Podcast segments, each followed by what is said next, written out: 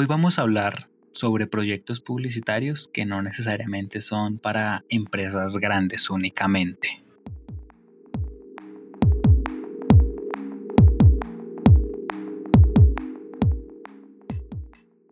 a través de muchos años nos han dicho que el neuromarketing es la ciencia más grande que tiene el marketing y la publicidad y que básicamente nada lo puede superar.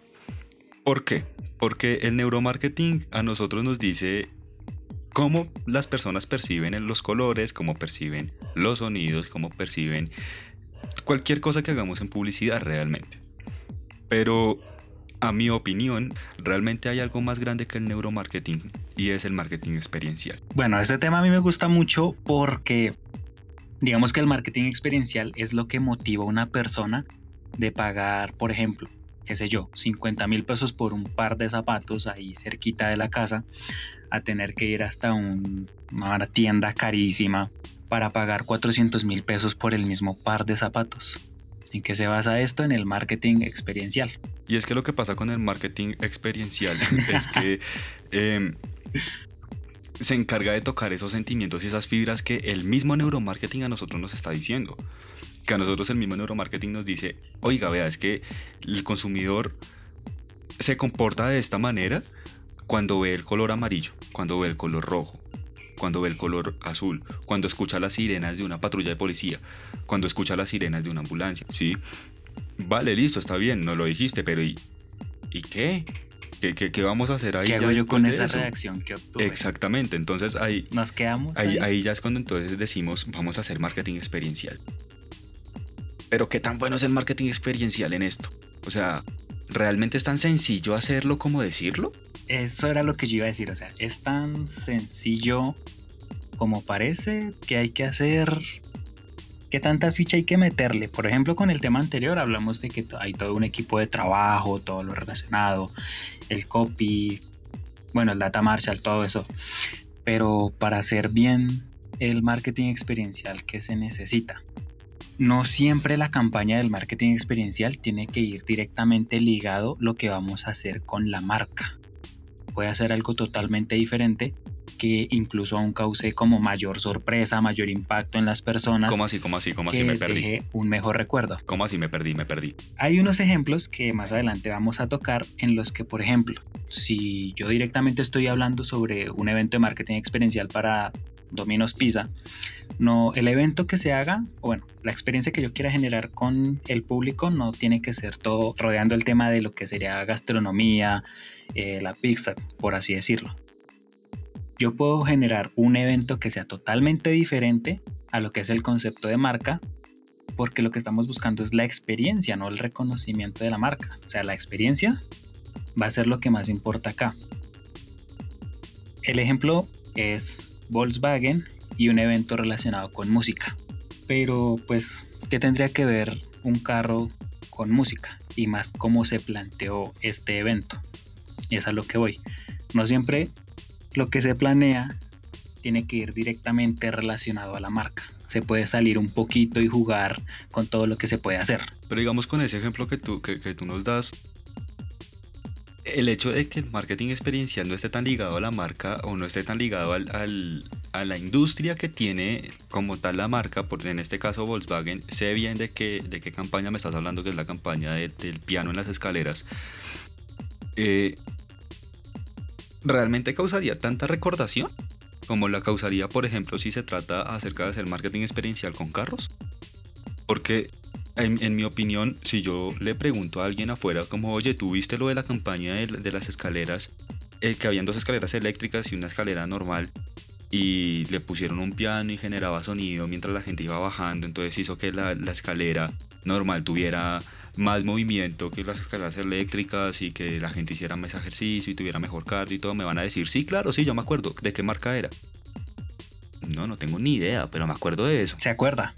¿Realmente fue un plus para la marca? ¿Se acuerda de... Pero no me acuerdo de la marca. Pero se acuerda de la campaña. Pero no me acuerdo de la marca. Pues, por ejemplo, en ese caso, puede que el cierre de la campaña no estuviera muy bien orientado para que la gente lo relacione con Volkswagen pero uno como tal. O sea, tuvieron un error. Yo diría que fue el final. O sea, como el cierre. De, Relacionémoslo de cierta manera con la marca. o ya sea publicándolo, porque pues obviamente grabaron absolutamente todo lo que se hizo. Pero en sí el concepto estaba muy bien. ¿Qué era lo que querían? Pues hacer que la gente pues se divirtiera, ¿no? Jugar con las escaleras. Yo me encuentro esas escaleras saliendo de Transmilenio y ¿sabe qué? De ahí no me mueven como en una hora. Eh, señor, ya vamos a cerrar. Bueno, sí, pues es que después de una tan mala experiencia que es montar en Transmilenio, pues si yo me encuentro un piano, también no me van a mover del piano, o sea. Lo que digo, se puede hacer el evento que no esté directamente relacionado a la marca, y si el cierre de la campaña está bien, directamente uno lo va a relacionar con Volkswagen, pues hablando de las escaleras y el piano. ¿Ya? Listo, te, tengo un reto. A ver. Para este preciso momento te tengo un reto. Saquemos los dotes creativos que dicen, que decimos que tenemos por ser publicistas. Que a veces se me olvida. En ese caso de marketing experiencial. sí. en, ese, en ese caso de marketing experiencial eh, que realiza eh, Volkswagen. Sí. ¿Cómo lo cerraría usted como publicista como director creativo de, Volkswagen, ¿cómo cerraría esa campaña o ese, ese, ese anuncio, esa acción para que se dé la recordación de que es Volkswagen? Listo, a ver, entonces algo así rápido. Se la dejo para que la piense todo el episodio. Se la dejo para que la piense todo el episodio. Ah, ¿la dejamos para el final? Sí, me la hice al final, me la hice al final. Listo. Creo que aquí, aquí aquí ya, ya, ya vale la pena aclararle a las personas que nos estén escuchando que no hayan entendido aún qué es el marketing experiencial. Es el tipo de marketing que pone en el centro al cliente. Sí, o sea, lo que más importa es que mi cliente participe, interactúe, la marca pasa a un segundo plano y el protagonista es la persona que está ahí en ese momento. Yo como marca... Sin perder...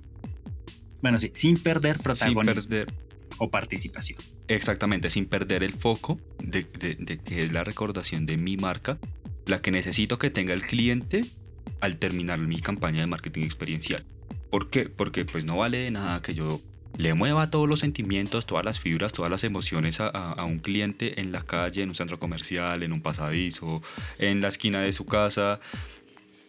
Y que a la final yo, por ejemplo, eh, soy Apple, les realizo toda la campaña experiencial, todo, y cuando voy a sacar estadísticas al final o cuando al final están hablando por allá en un año, año y medio, están hablando acerca de mi campaña, digan, ah, sí, creo que esa campaña fue de Samsung.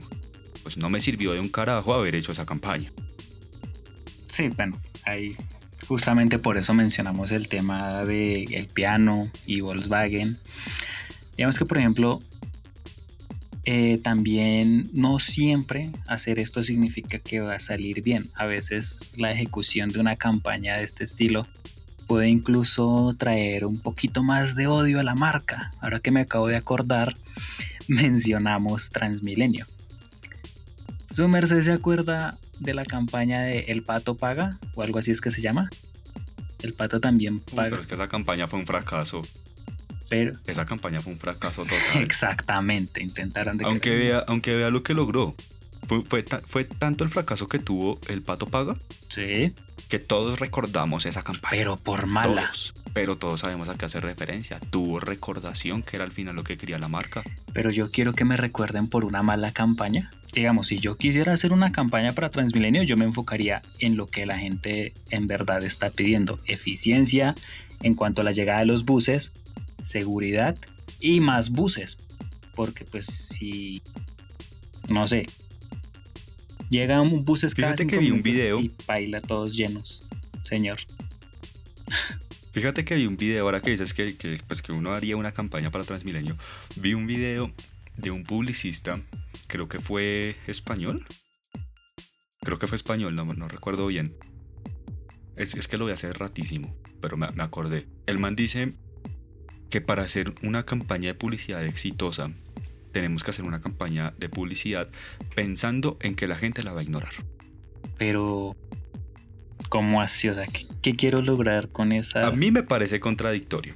Obviamente. Pero me parece que tiene la razón. Explíquemela más porque me está generando muchas dudas.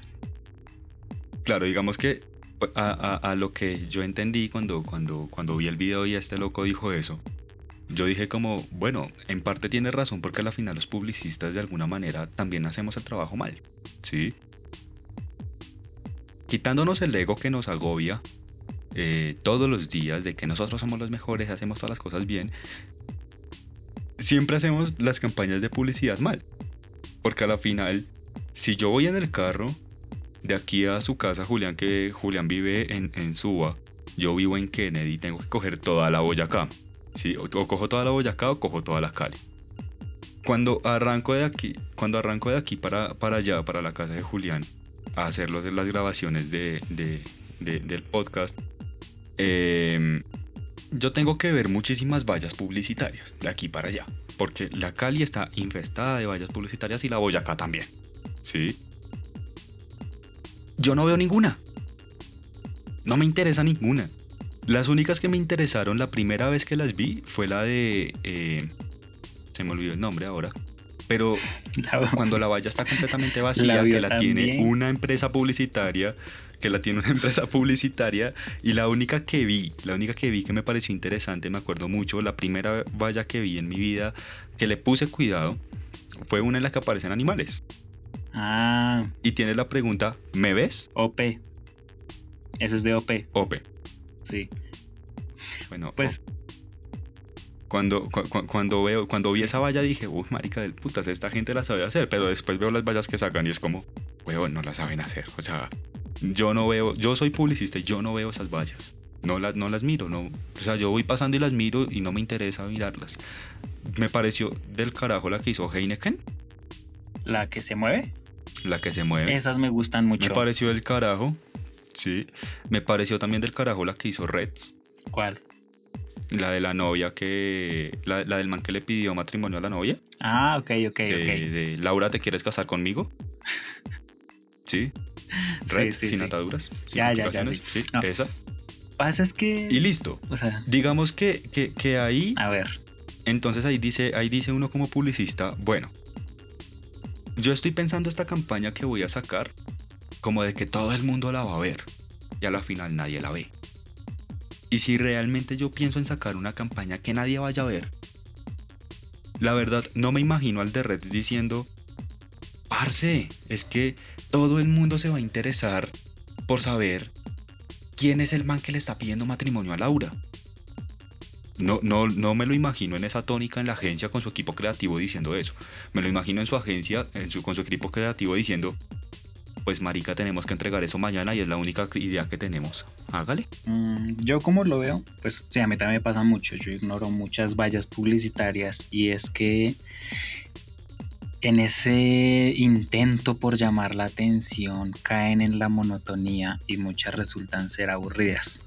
Entonces, muchas veces las que más se recuerdan pues son las que aportaron algo diferente. Por eso mismo es que yo digo sí. que el man de, eh, del video que vi hace tanto tiempo, en cierta parte tiene razón. ¿Qué pasa si empezamos a hacer la publicidad pensando en que la van a ignorar? ¿Qué pasa si el marketing experiencial se hace pensando en que lo van a ignorar? Te pongo otro ejemplo. Eso le iba a decir. Mattel, Mattel con su, con, hizo una, campaña experiencial con, su marca eh, Pictionary. En un centro comercial colocó una valla digital, empezando por, primero, en ese centro comercial, de acuerdo a lo que, a lo, que vi, a lo que busqué, todas las vallas son digitales. Todas las vallas son digitales. Ah, bueno, esa campaña no es para Colombia. Un MUPI, un MUPI digital. Sí, un MUPI. No, no, no, no, no, no. Eso es de Estados Unidos. Un MUPI digital. Sí. Todos los MUPI serán digitales en ese centro comercial. Sí. Y Mattel dijo, vamos a poner un MUPI digital en el centro comercial que tiene todos los MUPI digitales. Listo, asimilado. Lo que tenía el MUPI era un man que es como si estuviera en streaming. Y los que conocen Pictionary se trata de dibujar cosas al azar para que la gente sepa uno de qué está hablando, generalmente películas. Como el meme de los Simpson. Es la dignidad, ¿acaso no la ves cuando te la muestran en la cara? algo así, algo así. El, el, lo que Mattel hizo y lo que Mattel quiso hacer para esa campaña fue montar en ese puppy digital un streaming de un man que estaba dibujando algo en un tablero que tenía detrás y que la gente no sabía. O sea, si yo voy pasando por un centro comercial y yo veo un man que está de pie en una valla con una caja de Pictionary y un tablero atrás, yo lo que menos me imagino es que el man vaya a moverse o el man vaya a parpadear o alguna vaina así. Es lo que menos me imagino. Pero Mattel le apostó a eso. Y es un marketing experiencial brutal. Brutal, porque es que niños, jóvenes y adultos cayeron en el juego. En el juego del, del, del oiga, ese man acaba de parpadear, es mi impresión y acercarse y tocar la pantalla y que el man se mueva como, como oye, ¿qué te pasa? No me toques. Y después de eso ya empezar a jugar. Hey, oye, ¿conoces Pictionary? Sí, señalándoles porque pues obviamente no hablaba. Señalándoles, ¿conoces Pictionary? Sí, ¿quieres jugar? Dale. Empezaba a dibujar y la gente le empezaba a gritar al Mupi que era lo que estaba pensando que era. Y el man se giraba y les decía, no, no, no, no, no. No, no, no, sí, sí, eso, sí, eso, con la cabeza. ¿cuánta probabilidad hay de que ese, de que ese marketing hubiera fallado?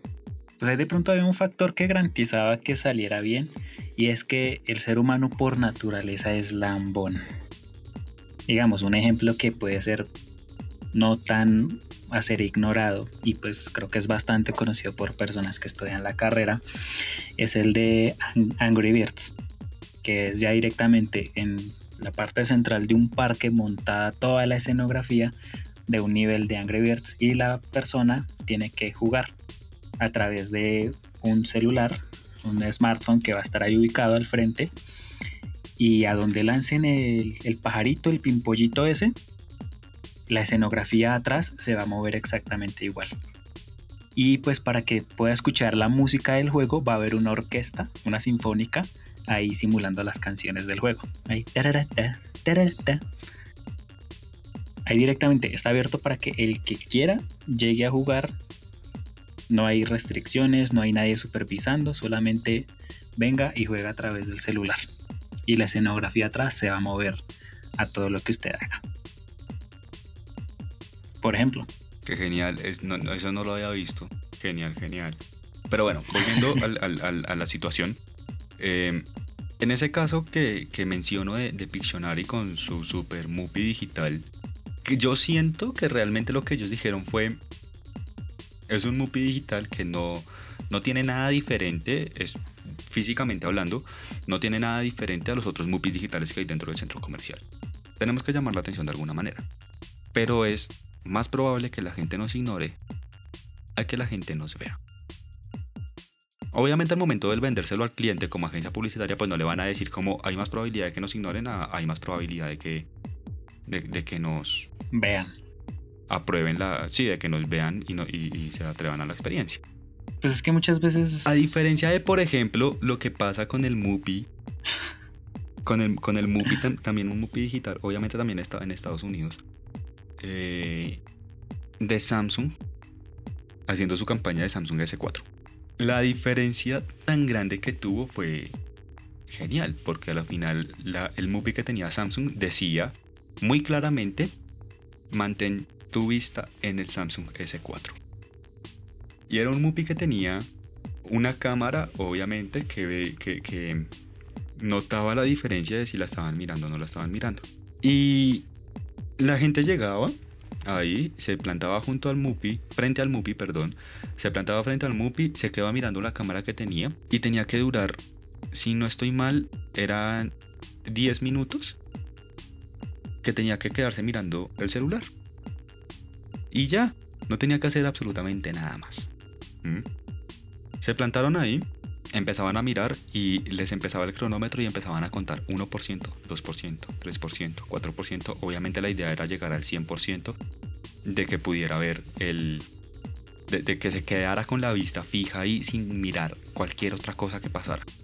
Y Samsung sacó una vaina, me pareció genial, Creo que cuando la vi me pareció muy genial. Y es que el, el, man empieza a mirar y le empiezan a pasar distracciones por todos los lados. Empieza a pasar la pareja que está peleando, el man que le pega a la mujer, la mujer que le pega al man, unos payasos, una banda, el, el, sinfónico, una moto dentro del mismo centro comercial, había una moto que estaba rondando el movie, no lo dejaba en paz, el sonido no deja en paz.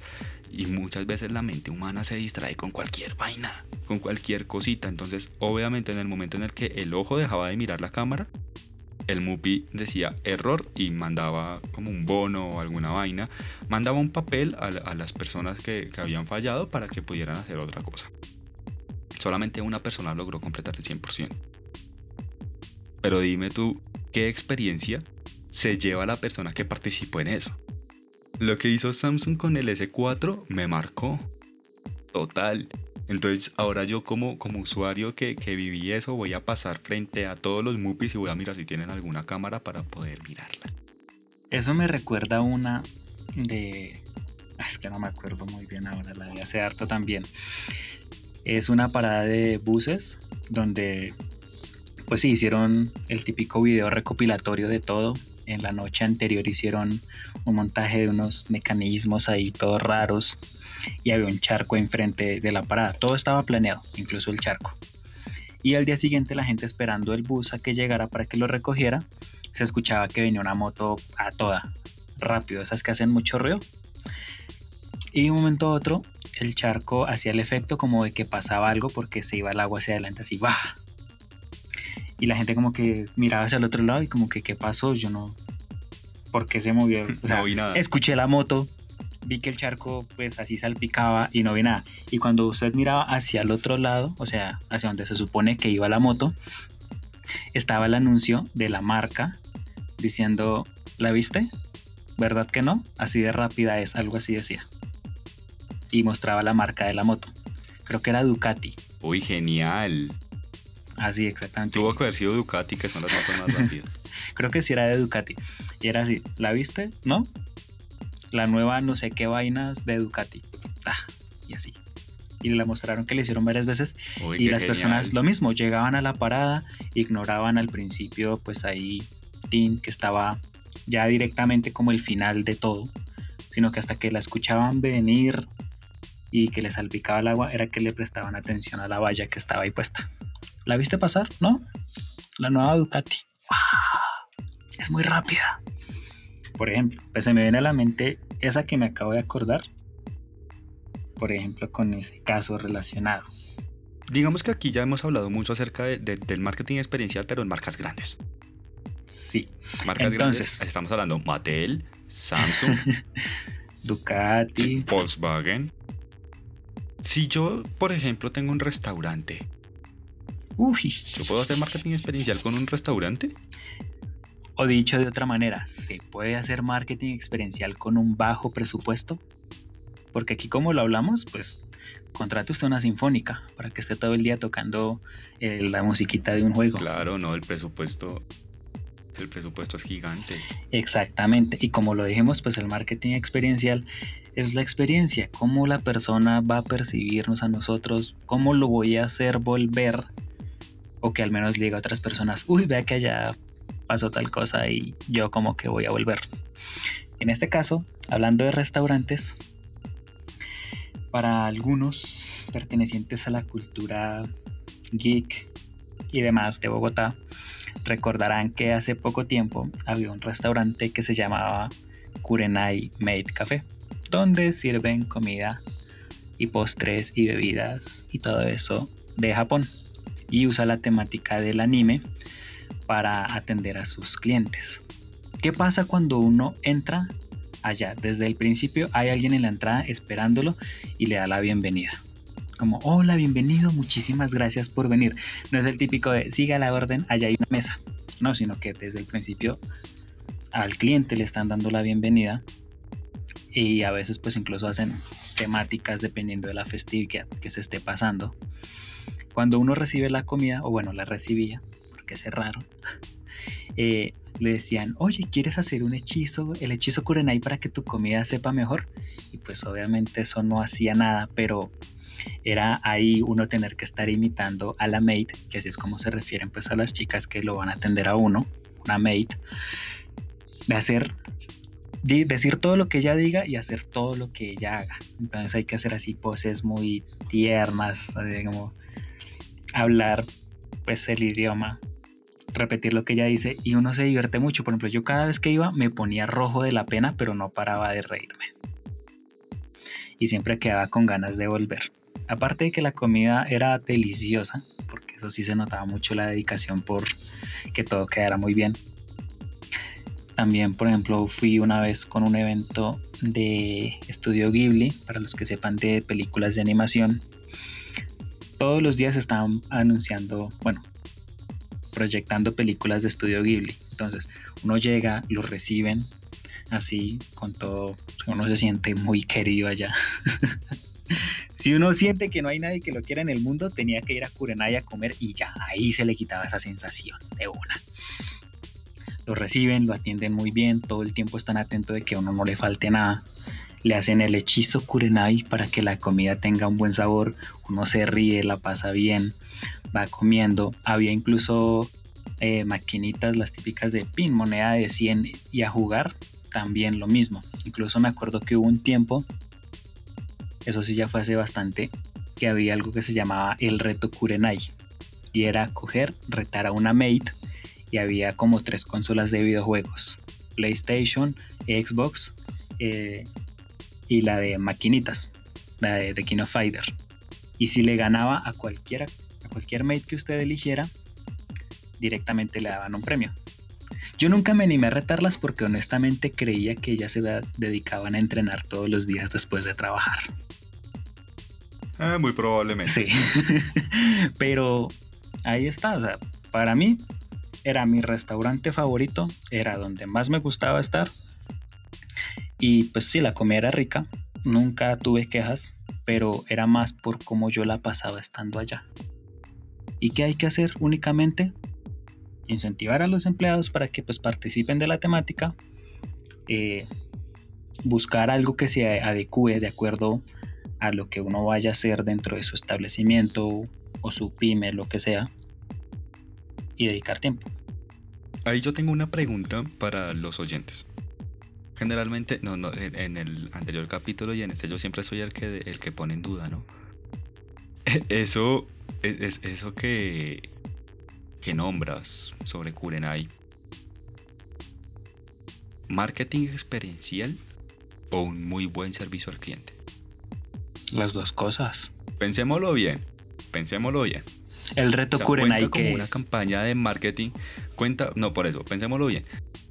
¿Cuenta como, como una campaña de marketing experiencial para Kurenai o cuenta como un muy buen servicio al cliente que tiene la marca Kurenai? Pensémoslo ahí, dejémoslo ahí y, y, ya. Y después volvemos a retomar el tema y decimos: Vea, sí, es marketing experiencial porque la campaña se basa en esto y en esto, en esto, en esto. Muy similar pasa, por ejemplo, Julián me, había, me, estaba hablando ahorita, antes de iniciar la grabación, me estaba hablando acerca de... Fuera de micrófono. De, de el, el heladero insoportable. Ah, sí. El fastidio de heladero que hay. Mm. Que uno lo ve por Facebook, por Twitter, por Instagram, por todo lado, uno ve a ese heladero que incluso uno se ríe viendo el video, pero uno dice, marica, me, me llega a pasar a mí y, y lo casco, o sea, no, eso no se hace con un helado. Ah, pues por ejemplo, ahí está eso.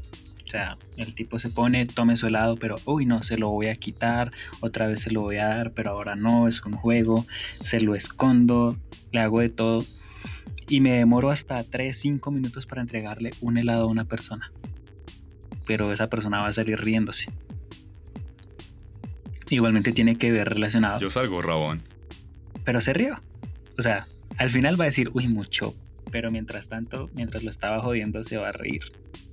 Y eso también está relacionado con servicio al cliente, porque uno diría, no, un buen heladero, cogí, buenos días, ¿qué necesita? Ah, no, uno de limón. Ah, su bolita de helado, tome, siguiente. Y la calidad de la heladería se basaría de pronto en el sabor del helado y en la rapidez. Sí. Pero el tipo no, se esfuerza más bien es como por demorar cada persona que está atendiendo. por darle una experiencia diferente a comerse un helado. Servicio al cliente. Entonces, en ese caso, Señor. iría exactamente la misma pregunta. marketing experiencial O un mal servicio al cliente. o muy buen servicio al cliente. No, eso es muy buen servicio al cliente. No, sí, sí, eso es un buen servicio. ¿Para qué? Pero puede aplicar. Vale la misma pregunta. En mi opinión, si es un marketing experiencial ofrecido de una manera diferente, obviamente va de la mano de un excelente servicio al cliente. Yo incluso cuando no les daba pues el aporte del servicio que es voluntario, si yo no les, si yo en esa ocasión iba mal de plata y no les podía dar lo del servicio, yo me sentía tan mal. Porque incluso hasta cuando uno se va a ir, lo despiden. Gracias, está. O sea, pero muy bien. Y yo me sentía mal como no, no se despidan así de bonito conmigo que hoy no les pude dar lo del servicio porque ustedes se esfuerzan mucho en hacerlo. Es un buen servicio que va de la mano con marketing experiencial.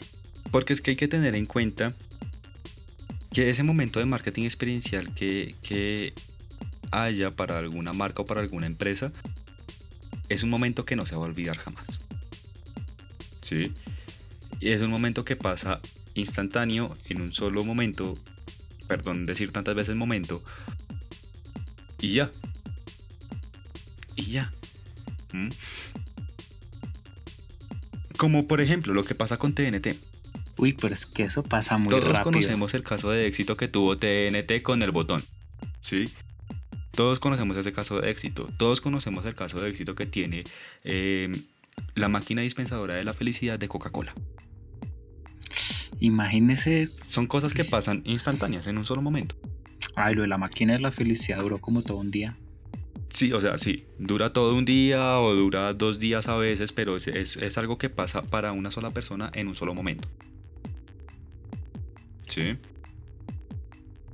En mi opinión, se puede mezclar las dos cosas. Un evento de una única presentación, tipo pues las grandes marcas que ya hemos mencionado, o ya algo pues, por ejemplo así, de más bajo presupuesto, pero que sea constante para empresas pequeñas, restaurantes, tiendas, lo que sea, para generar esa experiencia en la persona de que pueda volver. Si a mí me gustó esa experiencia, ¿por qué no volver más adelante? De decir, bueno, listo, eh, hoy vine, eh, no sé, me sirvieron mi helado, me jodieron hasta el cansancio. Tal vez no voy a volver mañana, tal vez sí en una semana, pero pues lo voy a hacer porque pues me gustó cómo, cómo fue la experiencia. Digamos que se podría comparar un poco como con la experiencia de un parque de diversiones. Yo no voy a ir todos los días. De pronto, una vez al mes, o en mi caso, una vez cada tres años, o más. Pero voy a volver por la experiencia que me da. Porque, pues, qué rico sería repetirla. Yo nunca he visto lo de las escaleras del piano, pero si lo pudiera hacer, lo haría. Y si se repite cada tanto tiempo, igual cada vez que lo hagan, yo voy a participar. Continuando con la situación de marketing experiencial. Dígame. Yo podría llegar a decir, pienso, que Miniso intentó hacer un marketing experiencial para Colombia, para Bogotá, para Bogotá. Intentó hacer un marketing experiencial. De alguna manera le salió bien, pero que fue para muchos un no, no lo quiero llamar fracaso. Algo más como un un sabor ácido que no querían probar de Bogotá. Es que la, la- la idea de Miniso estaba bien. Pero la misma gente, Se la tiró. Pero mira el objetivo que ellos tenían. plantéelo. Dar a conocer a Miniso. Listo. Y lo lograron. Con esas filas. Pero lo lograron. Cuando la gente se enteró que ese evento había sido de Miniso, mucha gente dijo, ¿Mini qué? ¿De quién? ¿De, de- ¿Vos de qué me estás hablando? Nunca en mi vida he visto una publicidad de Miniso. Ah, bueno, eso sí.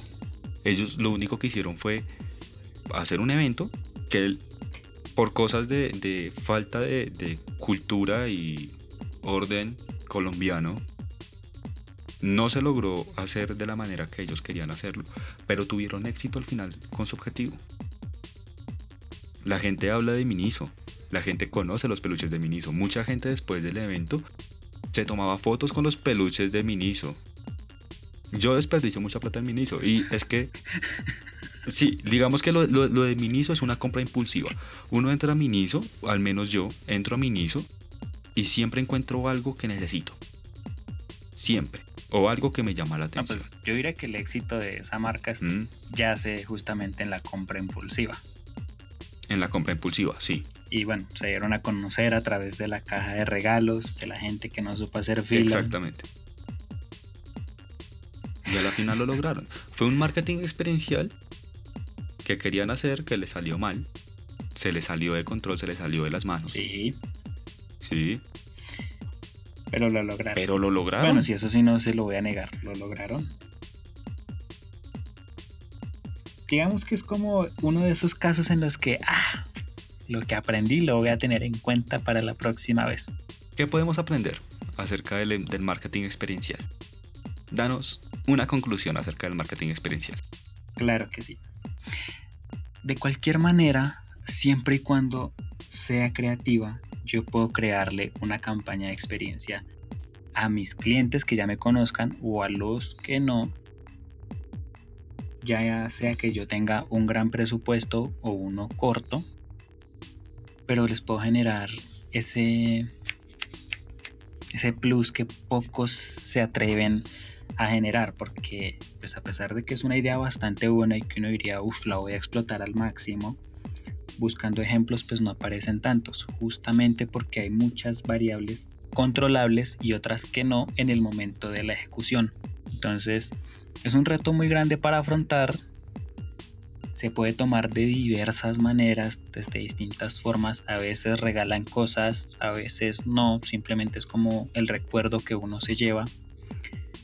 Pero es algo muy bonito con lo que la gente al final del día va a decir, uff, qué chimba, me gustó lo que hizo esta marca.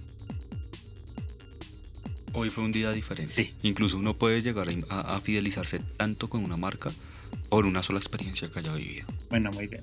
Entonces, Este fue el capítulo de hoy. Muchísimas gracias por estar hoy conectados con nosotros y nos vemos. muchas gracias a todos. Julián, Señor, al final, ¿qué campaña o qué cierre de campaña haría usted con Volkswagen y sus escaleras de piano? Para que la gente recuerde que eso fue Volkswagen. lo tengo aquí más que listo. No estoy seguro, pero bueno. Como la idea es hacer usar las escaleras a las personas, ejercitarse, Sí. se me ocurre arriba, por ejemplo, cuando salgan, un pequeño anuncio de Volkswagen, pues el logo no muy grande. Y juntos en el camino, Volkswagen. Pues puede ser un ejemplo muy sencillo de cerrar la campaña. Sí, sonará muy tonto decir, ay, solamente una frase y el logo y ya. Sí, pero es que Y si yo no voy para arriba, sino que voy para abajo. antes de entrar al ascensor. Porque pues ahí en el video se muestra que hay un ascensor. Pero ¿cuál ascensor? Es que es una estación subterránea, ¿no? Y ahí muestran que la gente Sí. viene subiendo de un ascensor y ahí toma las escaleras, las normalitas o las eléctricas. Salen Ah, y tienen las dos opciones. Entonces, Creo que los ascensores no los había visto en, e- en, en esa ahí aparecen, bueno, el caso. Bueno, Entonces se ponen en ambos sentidos. Si yo voy saliendo del ascensor, pues no voy a ver que arriba, saliendo, está el letrerito. Voy saliendo de la estación y lo veo arriba justo después de haber usado las escaleras pues con el piano. Igual, si voy en las escaleras eléctricas voy a estar viendo al loco que está jugando en el piano. claro, sí. Y si voy bajando antes de entrar a ese ascensor, igual voy a ver ahí como el cierre. Digamos que me gusta mucho el Bueno, tema del listo, minimalismo. A veces menos es más. Que Eso el es gran cierto y eso yo lo foco de la campaña, para la publicidad. Sí, el gran foco de esa campaña sea las escaleras. Y al final el cierre sea un remate sencillo de la marca diciendo, hey, acompañándote siempre en momentos felices, la frase que quiera. O simplemente, pa, Volkswagen. Eso yo lo apoyo total. Ahí está. Y se relaciona directamente. Uf, vea que hoy, no directamente para mí, pero pasé por algo. Y lo hizo Volkswagen. ¿Quién tiene ganas de comprarse un carro? Y ya. Pues, se exagera un poquito la parte final, pero Bueno, muchas gracias por, por haber dado tu, tu respuesta, Julián. Ahora sí, a todos los que nos estaban escuchando, Nos vemos en el próximo capítulo. Eso sí. Adiós. Adiós.